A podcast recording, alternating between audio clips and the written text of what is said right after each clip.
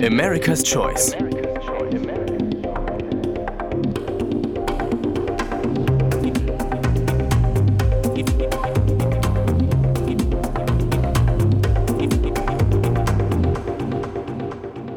Hallo und herzlich willkommen zu America's Choice, der USA-Podcast aus Berlin. Mit Stormy Annika Mildler vom Aspen Institute. Und mit Julia Friedländer von der Atlantikbrücke. Mit America's Choice liefern wir Ihnen und euch regelmäßige Updates und Einschätzungen zur politischen Lage in den USA und den transatlantischen Beziehungen. Aktuell, überparteilich und im Gespräch mit wechselnden Gästen und Expertinnen aus Deutschland und Amerika. Heute ist Montag, der 21. August 2023. Die Demokratische und die Republikanische Partei in den Vereinigten Staaten stehen schon lange in einem Spannungsverhältnis zueinander. In den vergangenen Jahren hat der Grad der Polarisierung weiter zugenommen. Kompromisse sind nur noch selten möglich. Dies hat Folgen für die politische Kultur und die Demokratie in den USA. In wichtigen Institutionen des Landes spielen sich Lagerkämpfe ab. Das gilt für das Repräsentantenhaus und den Senat im Kongress. Aber was machen Politiker zu ihrem eigenen Vorteil? Und was kommt tatsächlich von der Wählerschaft selbst? Wir wollen zunächst darüber sprechen, wie zufrieden die Amerikaner mit ihrer Demokratie sind. Und danach wollen wir dann der Frage nachgehen, welche Themen in der US-Gesellschaft so wirklich richtig am meisten umstritten sind. Darüber hinaus möchten wir auch mit unseren Gästen herausfinden, ob US-Präsident Biden mit seinem Ruf als Brückenbauer auf dem Kapitol schon jetzt gescheitert ist oder ob er noch Chancen hat, äh, neue alte Brücken zu schlagen. Und äh, zudem werden wir sicherlich auch erörtern, wie sich die Rolle des Supreme Courts in Zeiten der Polarisierung geändert hat und wie sich dies gesellschaftlich auswirkt.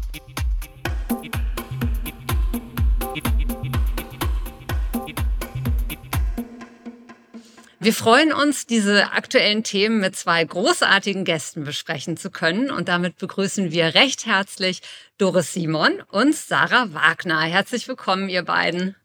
Ja, danke. Hallo. Schön, dass wir da sind. Ja, danke für die Einladung. Doris Simon ist Korrespondentin für die USA und Kanada beim Deutschlandradio in Washington, D.C.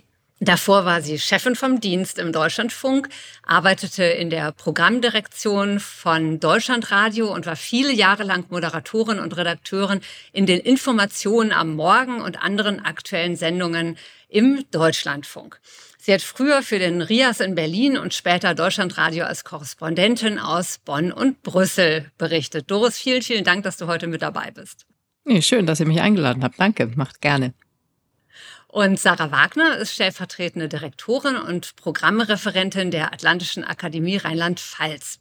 Zuvor hat sie bei dem Deutsch-Amerikanischen Institut Saarbrücken gearbeitet und ihre Schwerpunkte in der Forschung sind die amerikanische Innenpolitik, die zivil-militärischen Beziehungen und die transatlantischen Beziehungen. Eine echte Amerika-Kennerin. Schön, dass du heute mit dabei bist, Sarah.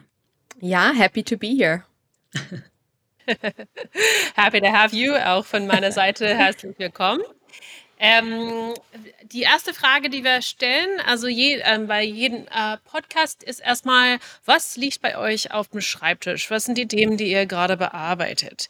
Ähm, das ist so ein bisschen so, damit wir einen Einblick gewinnen können, äh, ob unsere Themen, was wir ausgewählt haben, aktuell sind und wie wir vielleicht äh, eure Arbeit mit, äh, mit dem heutigen Thema verknüpfen können. Also vielleicht, Doris, fangen wir mit dir an.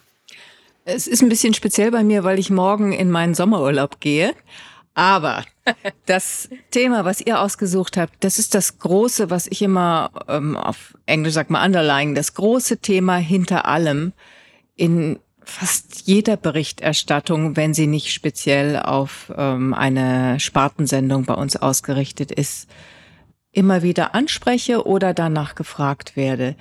Denn die Vertrauenskrise, und die geht ja weit über Vertrauenskrise, was die Demokratie angeht, hinaus, die Vertrauenskrise, ja, die Systemfrage in das ganze System ist hier nichts, was Eliten beschäftigt. Das merke ich bei jeder Reise irgendwohin, dass die Menschen das Vertrauen in die Demokratie verloren haben, in die Parteien sowieso, in den Kongress ich habe noch nie was Gutes gehört über die Arbeit von Senatoren und Abgeordneten, ähm, von ganz normalen Leuten. aber eben auch Institutionen, die früher was galten. Das Militär, die, das FBI, ähm, der Supreme Court. Und diese Dinge sind eben Themen, die immer wieder raufkommen. Und aktuell natürlich ist in diesem Sommer mal wieder Trump-Zeit. Diese Woche, in die wir gehen, ist die absolute Trump-Woche. Eigentlich hätte er heute eine sogenannte Pressekonferenz gemacht, was eigentlich ist wie ein Wahlkampfauftritt, hat er dann abgesagt. Ähm, ja, dann gibt, muss er sich bis Freitag beim Gericht in Georgia melden. Am Mittwoch ist die Debatte, die ohne ihn stattfindet, die erste Debatte, die das RNC veranstaltet, der Parteivorstand der Republikaner, aber wo er natürlich immer präsent sein wird. Er wird dann gleichzeitig mit Tucker Carlson ein Interview machen. Ja, es ist seltsam. Seit zweieinhalb Jahren ist er nicht mehr Präsident, aber ich glaube, diese Woche ist so, als ob er Präsident wäre. Hm. Sarah. schon mal, schon mal viel Food for Thought für die weitere Diskussion, aber ich kann mich dem eigentlich nur anschließen und sagen, das Thema passt absolut, was zu den Sachen, die gerade bei mir auf dem Schreibtisch liegen, auch bei uns in der Atlantischen Akademie. Also dieses Thema, Demokratie, Demokratiequalität, liefern Demokratien, das beschäftigt uns ja leider oder vielleicht auch aus gutem Sinne schon etwas länger. Und auch die Frage nach der Wehrhaftigkeit des amerikanischen politischen Systems. Also das ist eine Frage, die nicht erst, aber insbesondere natürlich mit Donald Trump aufgekommen ist und die uns sehr beschäftigt. Also welche Rollen spielen Institutionen und auch diese grundsätzliche Frage, wenn wir über die Spaltung von Amerika sprechen, oder auch die Polarisierung, und da kommen wir ja dann ja auch nochmal drauf im Gespräch, ähm, sind es auch wirklich noch gute Begriffe, mit denen wir hier hantieren? Oder müssen wir vielleicht auch einige Dinge klarer benennen, wenn es darum geht, um die Demokratie zu sprechen, auch über die Radikalisierung der Republikanischen Partei. Also auch so ein bisschen, ja, dieses Ausloten, was für Begriffe nutzen wir, können diese Begriffe die Lage und die Entwicklung in den USA auch noch wirklich passend beschreiben und was sind vielleicht auch so ein paar Zukunftsszenarien. Damit beschäftigen wir uns natürlich auch sehr auf der Arbeit, gerade wenn wir mit Blick auf die Präsidentschaftswahlen schauen, auch was das transatlantische Engagement in der Ukraine betrifft. Also all dies sind Aspekte, die definitiv ähm, ja auf der Tagesordnung stehen und deswegen freue ich mich sehr auf das Gespräch. Danke. Ähm, danke für die ausführliche Einführung auf ähm, beiden Seiten. Ähm, wir steigen jetzt bei, ähm, bei Robert Gates ein, beim O-Ton.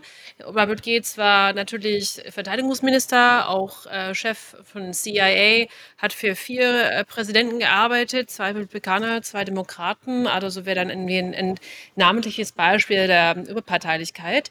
Ähm, und was hat er zu sagen in einem Interview in Face the Nation, das ist eine sehr beliebte Sendung in den USA, im Mai äh, dieses Jahres?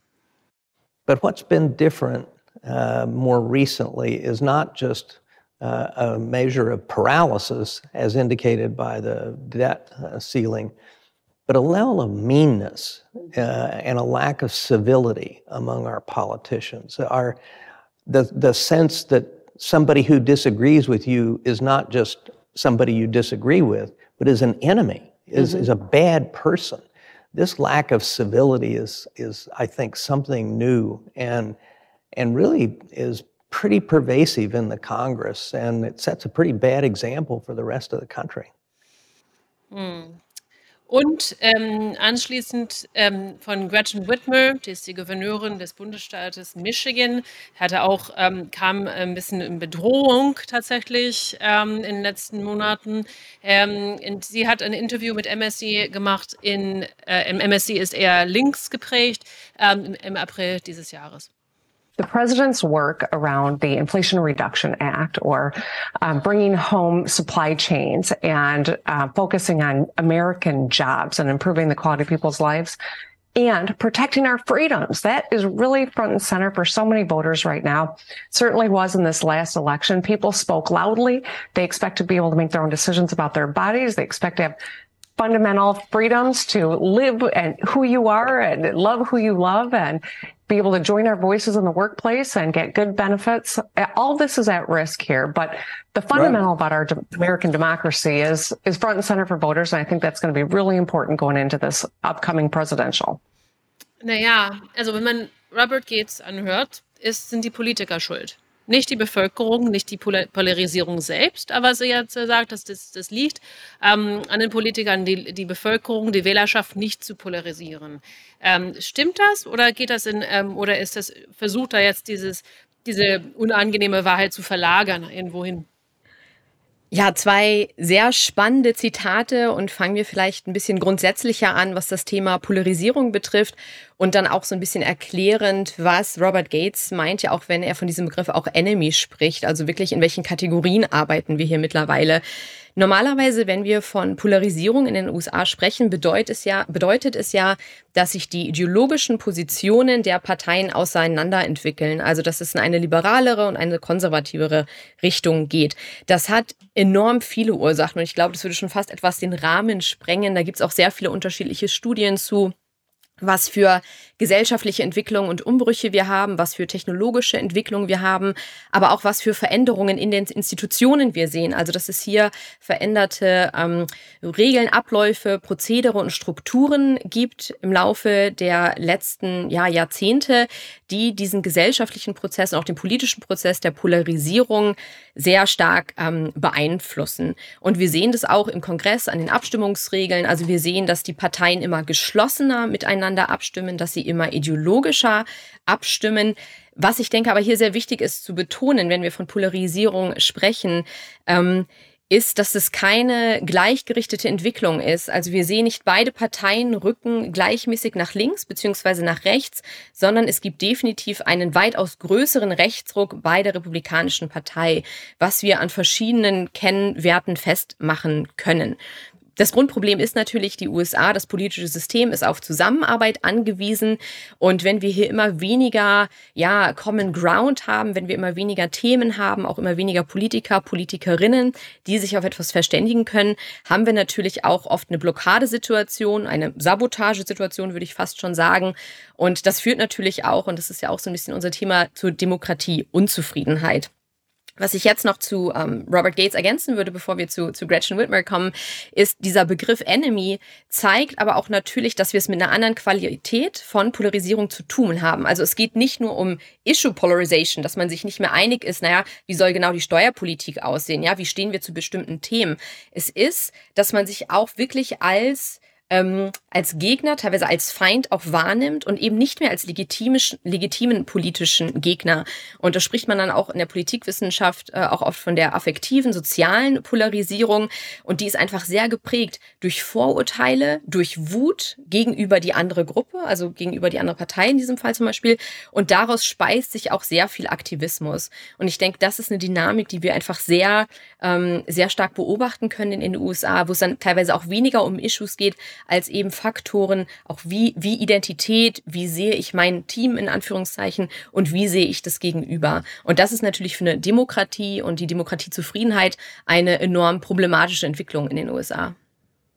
Sarah, wenn ich ganz kurz da einmal nochmal nachfragen darf. Diese Gerne. Beobachtungen, die du gerade mit uns geteilt hast, die äh, beziehen sich nicht nur auf die Politik und die Politiker, sondern auch auf die Bevölkerung selbst? Ganz genau. Also das sind auch absolut Trends, Trendlinien, die wir innerhalb der Bevölkerung äh, sehen. Also dass sich bestimmte Wählergruppen, natürlich nicht alle gleichmäßig, manche sind natürlich viel stärker partisan und parteipolitisch aktiv, aber die sich einfach so sehr auch mit der Partei äh, identifizieren, dass man diese Wahrnehmung hat, man ist ein Team, man muss die anderen teilweise auch bekämpfen, weil es geht nicht mehr nur darum, wer regiert dann politisch, sondern da geht es dann gerade auf Seiten der Republikaner auch sehr stark um diese Idee, okay, ähm, wie sieht diese Zukunft des Landes aus und wie sehr wird die bedroht von zum Beispiel jetzt der, in Anführungszeichen, auch der, der woken Linken und zu welchen Mitteln muss man greifen, um eben das zu verhindern? Vielleicht würde ich mich da mal einschalten. Ich finde es absolut richtig, ähm, darauf hinzuweisen, dass die beiden Parteien auseinandergegangen sind, aber dass das eben nicht im gleichen Schritt passiert ist, dass die Republikanische Partei sich viel weiter an den Rand bewegt hat.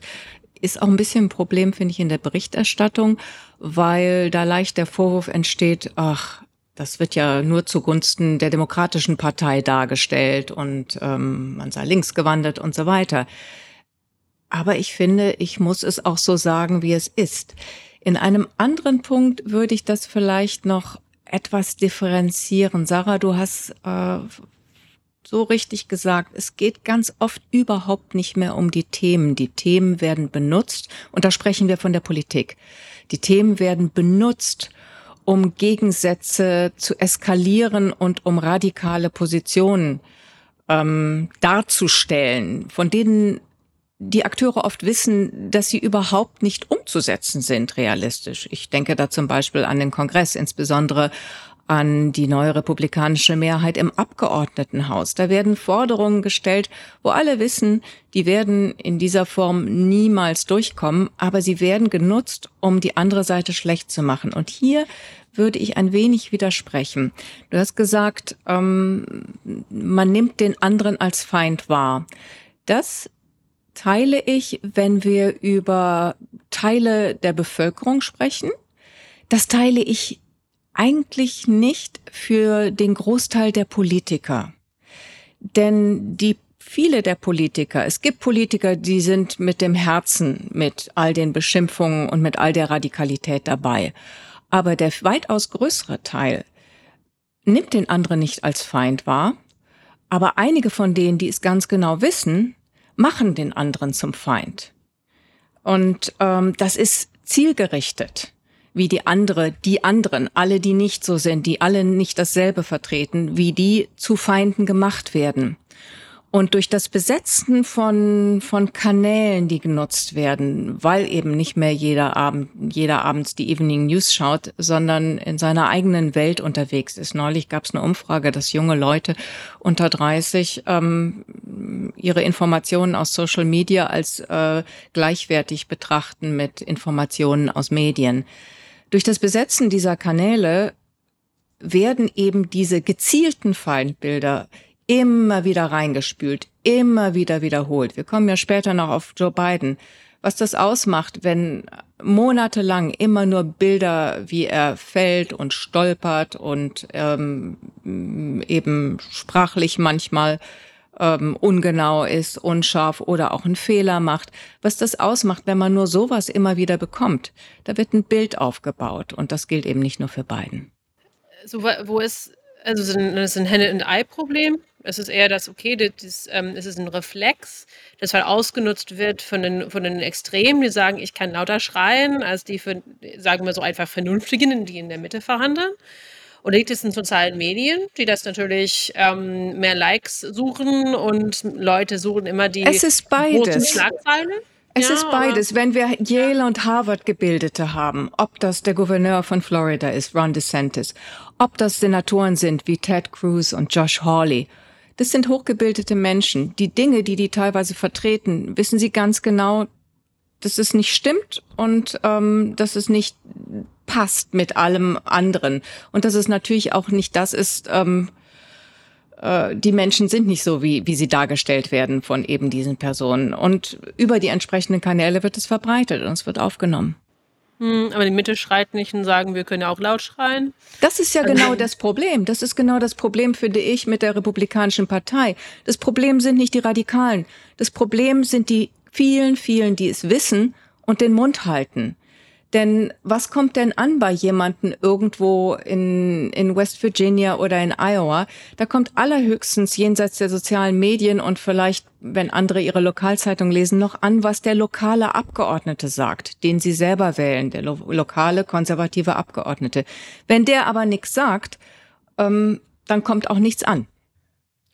Und ich glaube, die Frage ist, die wir uns auch stellen müssen, oder zwei vielleicht Gedankenergänzungen dazu. Also wie viel Mitte ist denn wirklich auch noch übrig? Und da bin ich vielleicht auch ein bisschen pessimistischer. Natürlich gibt es immer ähm, Teile der Partei, die sich nicht so Gehör verschaffen, die vielleicht auch nicht dann in den sozialen Medien so aktiv sind. Aber wenn wir uns äh, ja dran erinnern, wir haben noch 147 Wahlleugner, die im Kongress oder die damals im Kongress teils gegen die Zertifizierung gestimmt haben, die auch sehr viel wiedergewählt wurden. Knapp 70 Prozent der republikanischen Basis sehen Joe Biden nicht unbedingt als legitimen Präsidenten an.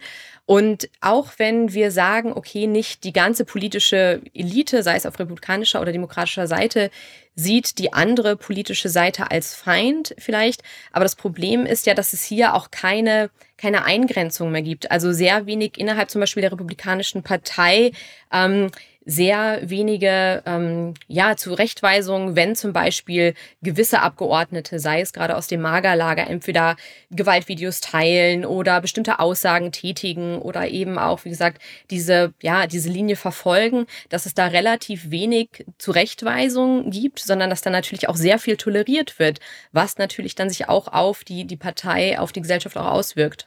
Ja, aber das ist genau das. Ne? Es, es, es gibt ja eine große Anzahl von Wechselwählern. Auch in Staaten, die in Deutschland oft als sehr konservativ wahrgenommen werden, gibt es tatsächlich eine große Zahl von Wechselwählern.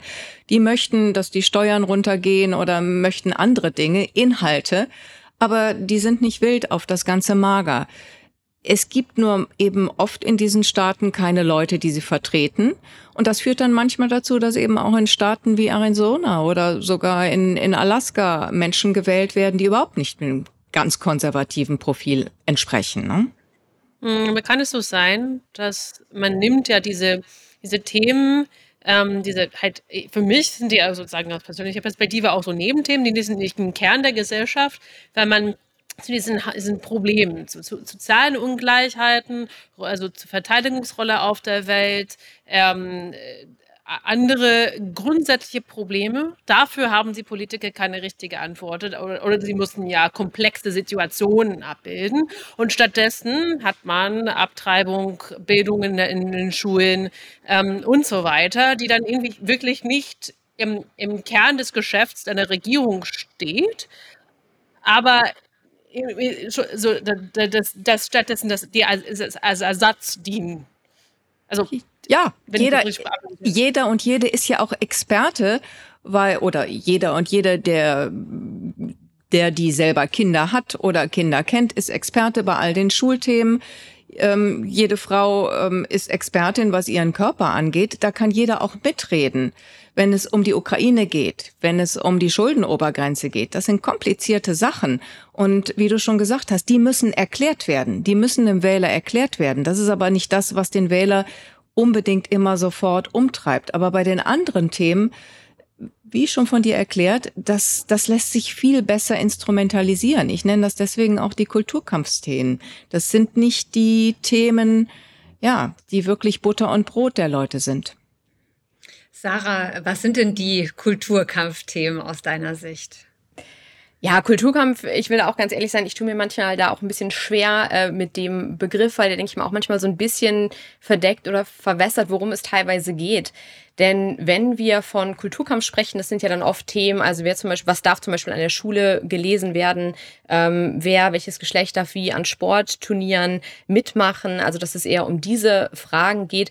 Aber auch das sind natürlich elementare Fragen der Teilhabe äh, an einer Demokratie. Oder wenn wir auch Sachen schauen, wie gesagt, wie diese sogenannten Bookbands, also um Bildungsfreiheit geht es hier. Und das denke ich, das ist mehr als nur in Anführungszeichen ein Kulturkampf. Ähm, und das lässt sich gar nicht so einfach trennen von anderen politischen äh, Bereichen, gerade wenn es halt Angriffe sind auf demokratische Rechte oder Freiheiten. Aber was ja auch schon genannt wurde, gerade Themen wie Schule, Schulschließungen, auch im Kontext der äh, Corona-Pandemie, dann natürlich Abtreibung und auch ein großes Thema, wenn wir uns ein paar Zahlen angucken, Einwanderung natürlich. Also wenn Amerikaner, Amerikanerinnen gefragt werden, ähm, soll Immigration eingeschränkt werden, sehen wir hier wirklich drastische Unterschiede zwischen Konservativen und den Liberalen. Also 58 Prozent der Republikaner würden Einwanderung gerne begrenzt sehen. Bei den Demokraten sind es nur 18 Prozent, also enorme Unterschiede. Und diese Unterschiede, wo wir wirklich fast 50 Prozent äh, davon sprechen, das sehen wir auch bei anderen Fragen, zum Beispiel Klimaschutz versus Energiepolitik oder ähnliches. Also da gibt es schon ähm, deutliche Unterschiede. Ja, und ich würde es noch ausweiten. Also für mich gehören auch so Themen wie Affirmative Action, also ähm, positive Diskriminierung und wie gehen wir um mit historischen Nachteilen ethnischer Minderheiten in den USA? Das wird ja alles zum Teil dieses Kulturkampfes mitgemacht und teilweise eben auf der höchsten Ebene. Das spielt ja dann auch weiter damit rein, wie gehen wir um mit der Bürgerrechtsgesetzgebung von vor 60 Jahren? Respektieren wir die, respektieren wir die nicht? Wir hatten jetzt im letzten Jahr da, da Fälle vor dem Supreme Court. Und für viele ist auch das eine Kulturkampffrage, ne? Denn äh, noch genau. ein Nachtrag zur, zur Entschuldigung, was mir noch wichtig ist bei der Einwanderungsfrage. alles richtig, Sarah. Und das Erstaunliche ist ja, der Kongress selber, also die, die Institution, wo diejenigen, die am lautesten schreien, dass sich jetzt dringend was tun muss und unbedingt was ändern muss, dieser Kongress ist ja seit vier Jahrzehnten nicht in der Lage, eine Gesetzgebung hinzukriegen, dass sich was ändert. Genau, ich glaube, das waren gerade auch wichtige Hinweise nochmal auf Faktoren und Elemente wie Bürgerrechtsbewegung, Affirmative Action. Und hier sehen wir, dass es wirklich um Grundfragen geht, was die amerikanische Demokratie betrifft. Also wer darf teilhaben? Wie gehen wir mit Minderheitenschutz um? Wie soll das in Zukunft aussehen? Und vor allen Dingen auch, welche Hierarchien sollen in diesem Land gelten? Und ähm, das ist, denke ich, auch ein sehr bedenkliches Beispiel, was wir sehen die Welle an Gesetzen, die in konservativen Staaten verabschiedet werden hinsichtlich der LGBTQ-Community, also wo über mittlerweile 500 Bills eingebracht worden sind, knapp 70 Gesetze letztendlich verabschiedet. Und ich denke, dass äh, ja, das, das zeigt einfach sehr gut, welche Fragen gerade verhandelt we werden und wer als zugehörig und auch nicht zugehörig gesehen wird zu dieser Demokratie oder zu diesem Land. Mhm. Und eine wichtige Institution, die immer mehr Entscheidungen auch trifft, die grundlegend jeden Amerikaner betreffen, ist eben der Supreme Court. Und ähm, dazu wollten wir auch noch mal ein ähm, Zitat einspielen, und zwar von Senator Tina Smith. Sie ist Demokratin aus Minnesota ähm, und sie ist äh, hier in einem Interview mit äh, MSNBC vom 24. Juni 2023 zu hören. Well, the Supreme Court has become too powerful and too political. And as you've just described, we can see how that is putting our rights and our democracy at risk. And I think that when you see that something is broken, as the Supreme Court is clearly broken, then you have to take steps to be willing to fix it. Wie ist es zu der Rolle des Supreme Courts, also des obersten Gerichtshofes, wie wir sie im Moment sehen und in ganz vielen Themen beobachten? Wie ist es denn dazu gekommen, Doris?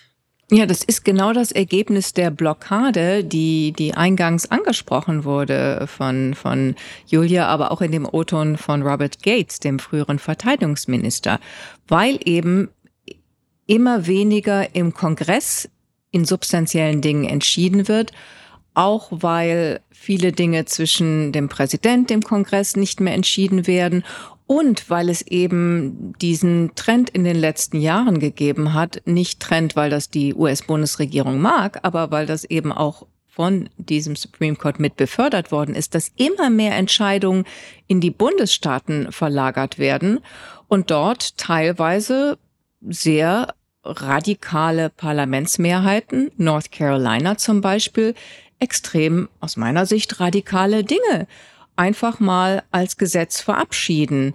Ich nehme ein Beispiel aus dem letzten Jahr. Das war ähm, ein, die sogenannte Independent State Legislature Theory. Ja, in North Carolina hat das Parlament gesagt, sie möchten demnächst, ähm, wenn sie zuständig sind, und das sind sie wie alle Bundesstaaten, für die Durchführung und die Regelung von Wahlen auf Bundesebene, wie eben Wahlen zum Kongress zum, und äh, für den Präsidenten, Sie möchten diese Gesetze so verabschieden, dass anschließend das Verfassungsgericht von North Carolina da keinen Einspruch mehr erheben kann. Sie haben sich dabei berufen ähm, auf die US-Verfassung. Und das hört sich an wie so eine Regionalgeschichte. Aber die Sorge war sehr, sehr, sehr groß, dass dieses Parlament mit dieser Ansicht durchkommt damit. Im Endeffekt hat der Supreme Court es abgelehnt, aber drei der sechs Richter haben äh, nicht mitgestimmt, dass natürlich ein Verfassungsgericht in einem Bundesstaat das Recht hat, Entscheidungen ähm, des Parlaments zu kontrollieren, obwohl alle Vorsitzenden aller Verfassungsgerichte in allen US-Bundesstaaten, egal ob sie jetzt konservativ sind oder demokratisch, an den Supreme Court geschrieben hatten und gesagt hatten, das hier geht an die Substanz, wenn wir Gerichten nicht mehr erlauben, Entscheidungen der Parlamente zu überprüfen.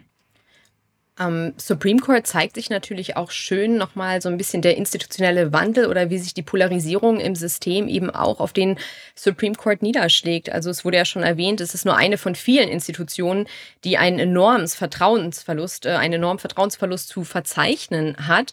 Und hier spielen mehrere Aspekte auch eine Rolle. Also der Prozess, die Struktur der Ernennung von Richter und Richterinnen ist natürlich auch ein politischer, also eine politische Komponente. Diese Anhörungen im Senat, das heißt natürlich auch hier spiegelt sich die Polarisierung dann wieder.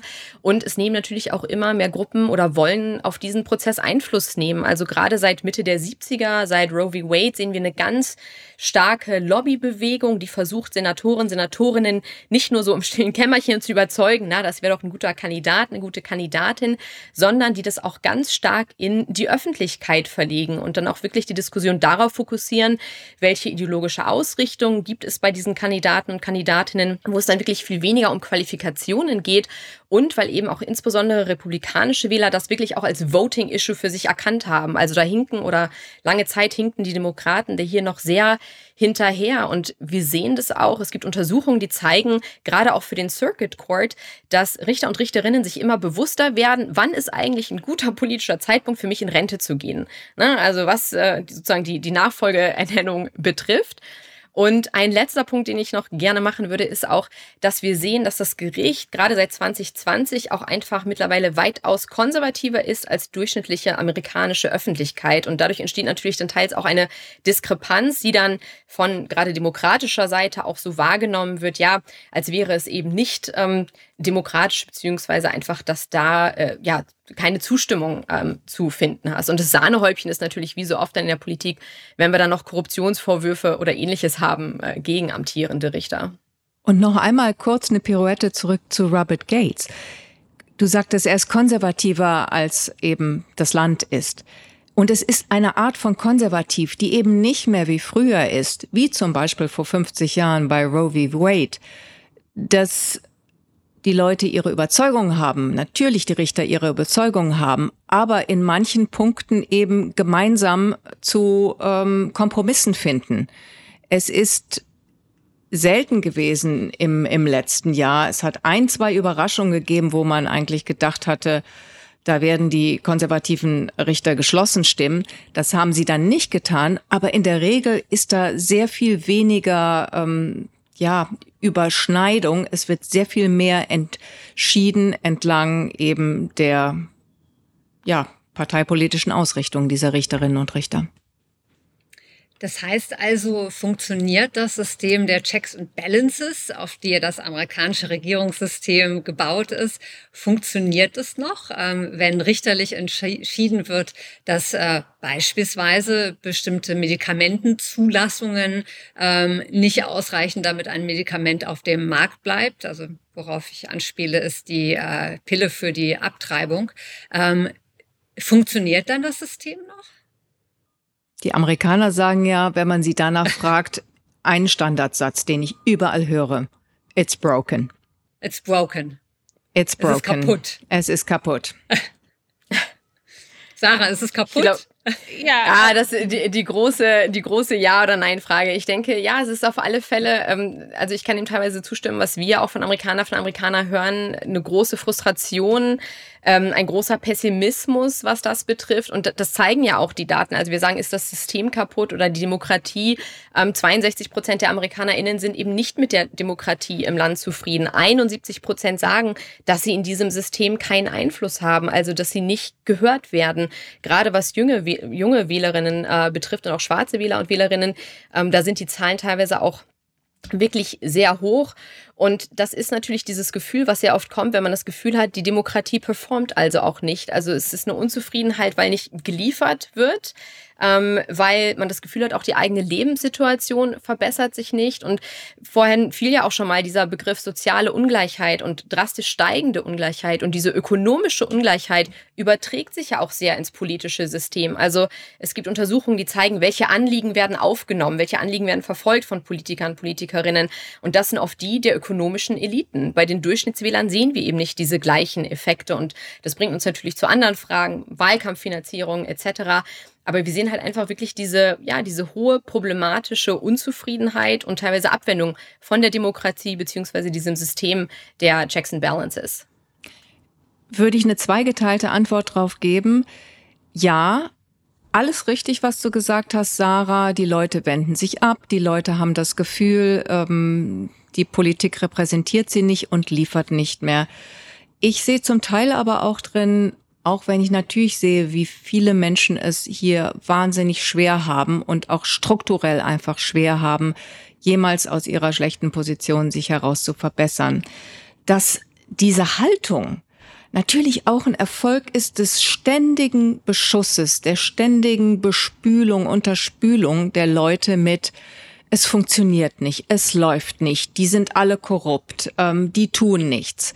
Das ist ja ununterbrochen, wenn man bestimmte Radioshows, Podcasts sieht, ähm, je nachdem, wer regiert im Augenblick, wenn man Fox News ähm, anmacht, ist ja das in der Regel, was man hört, was zum Beispiel die, die Regierung von Joe Biden macht. Und natürlich gibt es Dinge, die passieren. Wir haben gesehen, die untersten Lohngruppen haben am meisten in den letzten Jahren Lohnzuwächse gehabt. Natürlich hat die Inflation viel aufgefressen, aber so viel wie in den letzten Jahren passiert ist für die unteren und unteren mittleren Lohngruppen, ist in all den Jahrzehnten vorher nicht passiert. Und natürlich gibt es all die Gesetze, die verabschiedet worden sind, riesige Gesetze gegen alle Widerstände und teilweise mit Stimmen eben von republikanischen Senatoren und manchmal sogar republikanischen Abgeordneten, was ja noch viel schwieriger ist, weil das Repräsentantenhaus radikalisierter ist als der Senat. Die gibt es. Dinge, die entschieden worden sind, die Menschen spüren, weil bei ihnen was passiert. Entweder weil die Straßen oder die Brücken repariert werden oder weil sie vielleicht einen Job jetzt bekommen, der besser bezahlt ist, weil eben Arbeitsplätze geschaffen werden durch etliche dieser Gesetze. Also es tut sich was, aber die Botschaft kommt nicht an bei vielen Leuten, dass ihre leichte Verbesserung von bestimmten Dingen zurückzuführen ist auf politische Entscheidungen. Ähm, natürlich leben wir jetzt und wir, also wir gucken gerade an, was tatsächlich jetzt passiert ist in den USA. Wenn ich meine Eltern frage, ja, ist das schlimmer jetzt als, naja, als ihr in meinem Alter war. Sagen wir, also, ja, ich, ich versuche jetzt mit, mit, ähm, mit 68 zu vergleichen.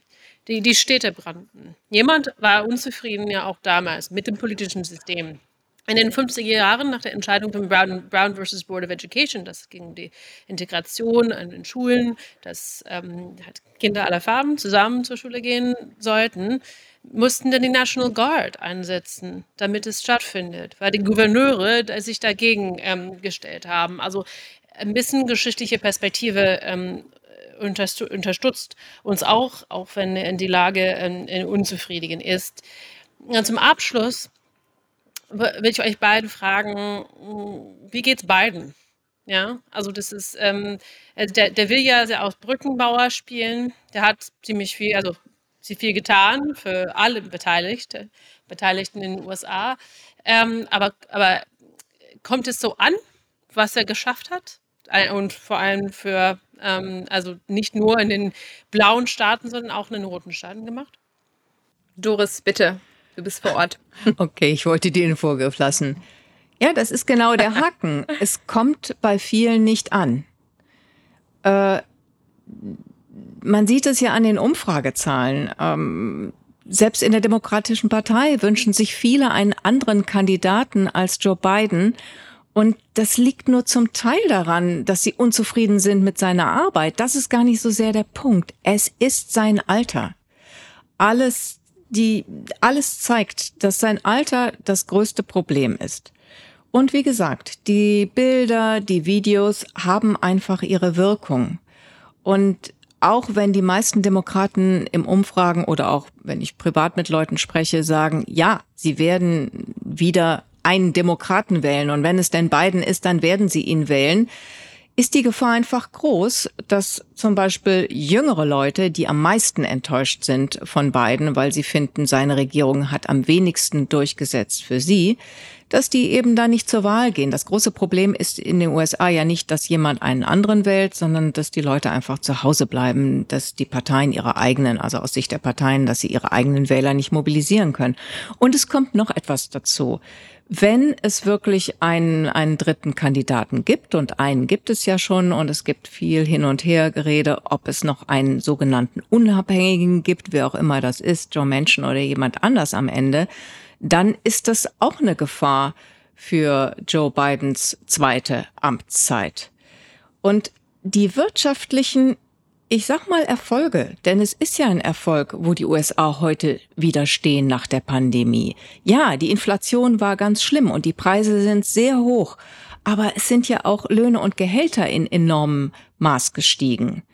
Und wie gesagt, durch die Gesetze, die verabschiedet werden, ändern sich jetzt schon Dinge und es werden sich über lange Zeit ähm, Dinge ändern durch das Chips-Gesetz, Investitionen in die Halbleiterindustrie, durch den sogenannten Inflation Reduction Act, der in Wirklichkeit eben riesen ähm, Investition in erneuerbare Energien und billigere Medikamente ist, da wird sich sehr langfristig etwas tun. Aber das zahlt sich nicht aus für Joe Biden. Ja, ich kann mich da in vielen Punkten anschließen. So Joe Biden, ähm, rückblickend auch gerade, wenn wir über Polarisierung oder Spaltung oder Radikalisierung sprechen, also auch seine Funktion so als Brückenbauer. Ähm, ja, er muss sich natürlich auch ein bisschen daran messen lassen, was er versprochen hat im Wahlkampf und auch während der Amtszeit. Und er hat das ja auch sehr oft betont, diesen Faktor Unity. Und ich würde sagen, auf alle Fälle hat er auch ein bisschen natürlich Druck aus dem Kessel genommen, weil er ganz anders reagiert, weil er ganz anders kommuniziert als sein Vorgänger. Aber ich denke, dieses das Grundproblem einer sich äh, radikalisierenden republikanischen Partei, die auch im internationalen Vergleich wirklich ähm, ja teilweise wirklich als, als illiberal, als antidemokratisch eingestuft wird, ist einfach, dass hier die Chance auf Zusammenarbeit nicht unbedingt wächst. Und dass diese Partei auch gelernt hat, gelernt hat, dass Zusammenarbeit und Konsens an der Wahlurne nicht unbedingt belohnt wird. Und das erschwert es natürlich für Joe Biden. Ja, wir hatten auch parteiübergreifende Zusammenarbeit, dann gerade im Senat, bei diesen großen Paketen. Aber die Frage ist, ähm, ja, wie nachhaltig ist das? Ähm, beziehungsweise würde das auch so fortgeführt werden unter einem republikanischen Präsidenten, der ebenso die Hand ausstrecken würde? Und ich würde vielleicht noch etwas optimistisch oder versöhnlich äh, als letzten Kommentar abschließend sagen, wenn wir über dieses, diesen Punkt Polarisierung und Spaltung sprechen, ist das natürlich oft was, was als sehr negativ ähm, wahrgenommen wird. Und ich denke, da ist es wichtig, dass wir nicht nostalgisch verklären, was in der Vergangenheit passiert ist. Also wenn man dann sagt, ja, dieser Ruf nach Stabilität, nach Einigkeit in den 50er Jahren oder so, der hat zu einem großen Teil natürlich darauf basiert, ähm, dass sich die Parteien einig waren, dass es ein demokratisches System gibt, was offen diskriminiert. Ja, also bis zum Voting Rights Act 1964, 65, dann können wir eigentlich von einer, einer wahren Demokratie sprechen. Und ich glaube, dass wenn es einen, einen Transfer, ein, eine Aufmischung von Hierarchien gibt in einem Land, dann kommt es eben auch zu diesen Reibungen, zu diesen Polarisierungen. Und da ist natürlich auch die Chance, dass auch was Besseres entstehen kann. Also eine wirkliche multiethnische, pluralistische Demokratie mit vielen Teilhaberechten für alle. Ja, ganz, ganz herzlichen Dank für eure Einschätzung. Dann hätte ich noch eine letzte Frage an euch. Wo kann man sich denn am besten informieren, wenn man sich über den Zustand der amerikanischen Demokratie schlau machen möchte? Dann vielleicht, ich würde natürlich ähm, vielleicht einfach die, die Namen von ein paar sehr spannenden Forscher und Forscherinnen einfach mal in den Raum werfen, die ich sehr empfehlen kann, gerade was das Thema betrifft, was wir heute besprochen haben. Das war einmal Thomas Zimmer, der ist Historiker, ich glaube an der Georgetown University und Liliana Mason, eine Politikwissenschaftlerin, die arbeiten beide sehr viel zu Polarisierung, zu Demokratiefragen in den USA, haben auch einen eigenen Podcast und das kann ich wirklich äh, wärmstens empfehlen und natürlich auch den Podcast der Atlantischen Akademie Amerikas Verfassung. Sorry Stormy, das bei der Gelegenheit. Ja, den hören wir auch immer regelmäßig als super Informationsquelle. Dankeschön. Also zu, zu Demokratie speziell hätte ich nichts, aber ich kann jedem nur empfehlen, regelmäßig sich Fox News anzuschauen und regelmäßig auch mal anzuschauen, was das Bipartisan Policy Center veröffentlicht. Ähm, da geht es mehr um Inhalte, aber einfach um nochmal eine andere Perspektive zu kriegen, als die, die meistens geschildert wird. Ja, super. Naja, ähm, ich, ich, ich, ich, nee, nee, ich habe tatsächlich ähm, äh, ein, einmal in ein Hotelzimmer nur eine Woche lang Fox News geschaut, um herauszufinden, worüber meine ganzen Onkel da sprechen. Ja, ähm, das ist ähm, ähm, Field Research. Ja, Field Research. Das ist so, so ähnlich wie neulich Gary Steingart, der eine Woche lang, ich weiß gar nicht, was New Yorker oder The Atlantic dazu verurteilt war oder sich freiwillig bereit erklärt hatte, äh, Russia Today zu gucken. Ja, genau. Aber die Atlantic ist natürlich eine, eine, auch eine Blase für sich. Jedenfalls Ähm, bevor wir doch in, in, ein anderes Thema einsteigen, ich äh, bedanke mich ganz herzlich, dass ihr beide heute dabei wart ähm, für ein ganz spannendes Gespräch. Ähm, das war America's Choice. Ähm, heute ist, sagen wir, äh, ist der 21. Oder? Ja. Okay. Wir können uns darauf einigen. Im Sommermodus, genau. Kein Streit darüber. Auch von auch von meiner Seite nochmal herzlichen ja. Dank an euch beide. Toll, dass ihr da ja. wart. Hat Spaß gemacht. Danke. Sehr gerne. Hat Spaß gemacht.